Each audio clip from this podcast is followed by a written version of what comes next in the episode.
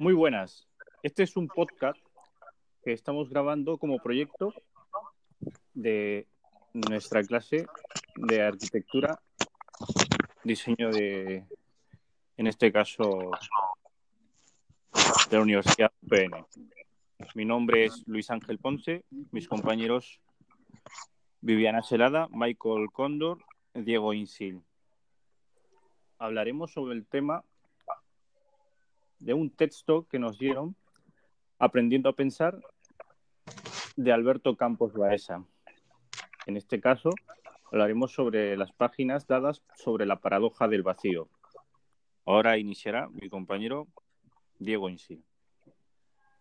Bueno, el libro nos habla de que no hay muchos textos que aborden profundamente y analíticamente el tema de espacios desde un punto de vista arquitectónico pero que existen textos que son de verdaderos puntos y referencias como el libro de Die Kant and the Round, traducido al español como El arte y el espacio. Un, un texto que habla sobre el sentido del espacio, escrito por el filósofo Martin Heidegger de Alemania, que fue publicado en 1969. Si bien lo que Heidegger establecía como una teoría, el artista Eduardo Chillida de España lo afirmaba. Haciendo una segunda reflexión del libro de Heidegger, en el cual nos habla de, los tres estados del espacio. El primero sería el espacio donde la presencia plástica es un objeto.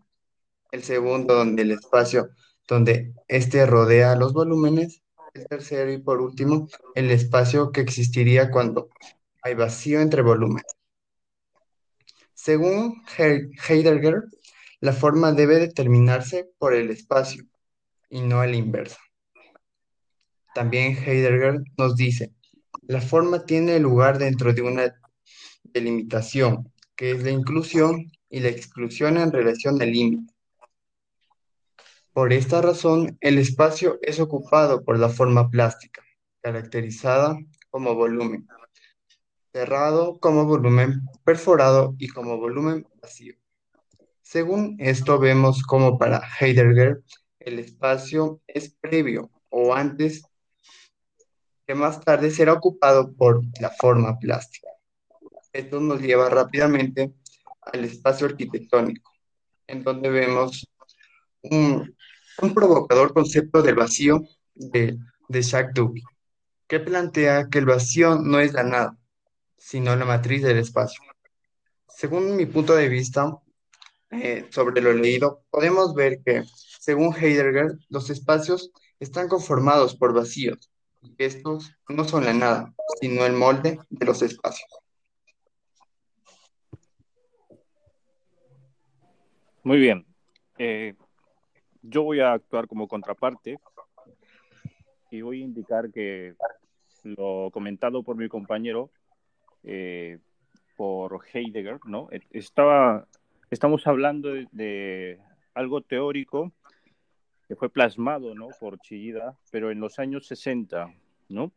Eh, en los años 90 recién lo plasmó Chillida, tomando en cuenta esto. Eh, ahora mismo, como contraparte nos, nos indica más por esta por el espacio dentro del cual, como se habló, dentro de la presencia plástica que puede ser entendida como un objeto, eh, nos indica que el arte plástico necesita estar dentro del espacio y ese espacio se toma como un vacío delimitado, ¿no? Dándole forma por el objeto, pero ahora mismo eh, se toma en, eh, en arquitectura, en otro, en otro campo, en el que se llama ahora el minimalismo, que está con mucha fuerza, ¿no? Eh, nos dice que es mejor dejar los espacios libres. El objeto es un objeto. Aquí el artista va delimitando más su diseño plástico, va decayendo y va dejando más soltura al espacio, más libre. Y es lo que se busca ahora. Esa es mi contraparte. A continuación, mi compañero Michael. Bueno, yo les voy a hablar sobre Chilida. Yo estoy de acuerdo con él porque se basa en los materiales propios de la, sociedad rural vasca, una sociedad agraria y partidaria de la utilización de materiales fuertes y con historia, como son el hierro, la piedra y la madera. En el arte y el, y el espacio, Chilida nos da una observación del brote de una vigorosa sensibilidad frente al espacio, dentro lo cual la presencia plástica puede ser atendida como un objeto. En el, espacio que nos rodea, los volúmenes de las formas de las figuras. El espacio existe como, como vacío entre volúmenes. También nos habla de un espacio escultórico en un lugar común. No es el espacio en el cual viven las formas, sino que el espacio que las formas crean.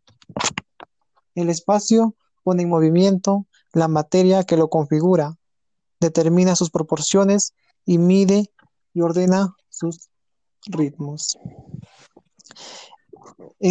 nos da una reflexión donde nos, introduce en el siguiente, nos introduce que la forma tiene lugar dentro de una delimitación que es la inclusión y la exclusión en relación con el límite. A continuación, mi compañera Viviana. Bueno, en lo leído vemos principalmente cómo ambos ponentes rompen con tres tradiciones clásicas que son la cimentación del ideal de la belleza arquitectónica basada en la forma, el contorno y la construcción de la materia. Vemos también cómo el vacío es el tema principal y cómo ambos ponentes han dicho tema, ya que tanto en la arquitectura como en el arte de la escultura, el vacío es una parte muy importante, ya que operan sobre ella. También vemos que Chillida dice que el vacío necesita y llama la forma para generar espacios. Y es cierto, ya que la forma va determinada por el espacio. En arquitectura no podemos hacer un diseño extravagante y grande si tenemos un espacio reducido. También nos dice que cuantos más espacios ocultos tenga, más atractivo es. Y esto puede variar, ya que va jugando con el espacio y con las formas que se crean, e igual vemos que esto cambia de acuerdo al diseño. Gracias.